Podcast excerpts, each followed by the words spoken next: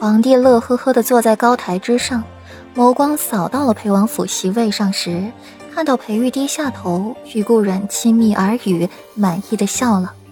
看来他当初没有赐错婚。随后又把目光落在了孤家寡人的霍州身上，见他眸子里闪着光，一脸的跃跃欲试，也只是无奈的摇摇头。除却霍尊。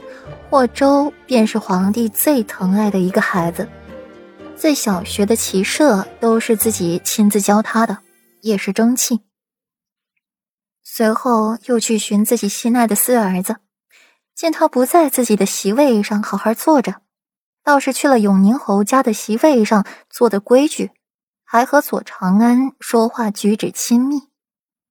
皇帝原本柔和温暖的眸子瞬间冷淡下来。锐利的阴谋升起了一抹浓浓的嫌恶，厌烦周身散发着冷气。跟在皇帝身边的李忠也注意到了皇帝的不正常，顺着皇帝的视线落在了霍尊身上。李忠脸色微白，弓着身子低声道：“陛下，四殿下年轻，又与左大小姐是学友，儿时培养的感情，当不得真呐。”四殿下不过是一时兴起罢了。哼，儿时的感情，儿时他不也和唐河玩的很好吗？怎么不见他们有感情？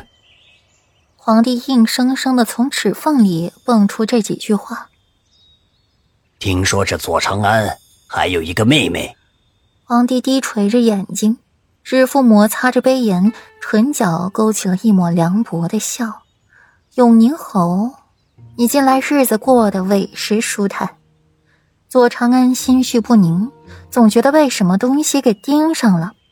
霍尊连喊了自己好几声，才听见。长安，你怎么了？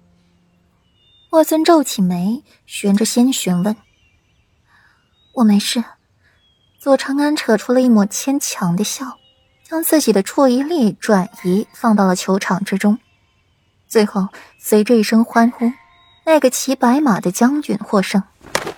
娘的，燕婷，好你个小白脸儿，来来回回就那么几招，老子又被你给坑了，老子不服，重新打过。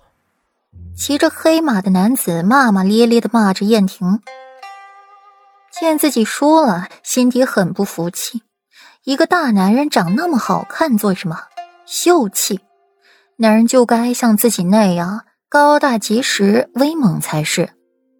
就那么几招，应付谢维将军也是够用。谢维、谢斐两兄弟，燕婷简直不知该如何做评价。明明是一对双胞胎，怎么大哥那般风神玉树、风流倜傥，弟弟却五大三粗？燕婷摇摇头，终究是对兄弟，脾气都是一样的火爆。不过，谢维将军口中的小白脸儿。可是在喊谁？裴世子可是正看着你呢。燕婷如沐春风的一笑，引来大片姑娘的尖叫。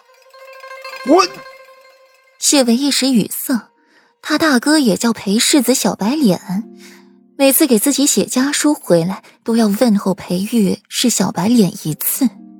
如今自己方才那么大声的喊了出来，裴世子。该不会以为自己指桑骂槐的拐着弯的骂他吧？完了完了，他大哥敢骂，自己可不敢啊！偏燕婷这时说话又小声，加之那些姑娘的叫声，任裴玉听力如何也不容易听清了。娘的，喊什么喊？没见男人！恼羞成怒的谢维直接把火气撒在了那些无辜姑娘的份上。燕婷微微一笑。谢将军，这般粗暴可是没有姑娘瞧得上你的。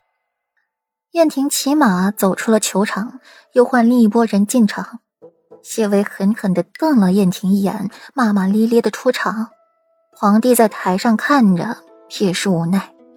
这些小年轻，就让他们去折腾吧。本集播讲完毕，感谢收听，更多精彩内容，请听下集。